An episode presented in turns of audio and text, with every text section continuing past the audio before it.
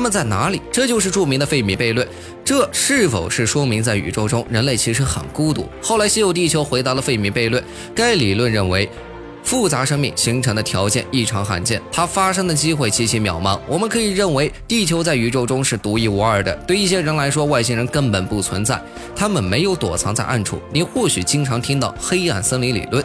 黑暗森林理论认为，每个文明无一例外都是带枪的猎人，猎人像幽灵般前行在林间，他们竭力不让脚步发出一点声音，连呼吸都显得十分小心。事实上，他必须小心翼翼，因为这里有很多前行的猎人。一旦他发现了别的生命，能做的。只有一件事儿，那就是开枪将其消灭。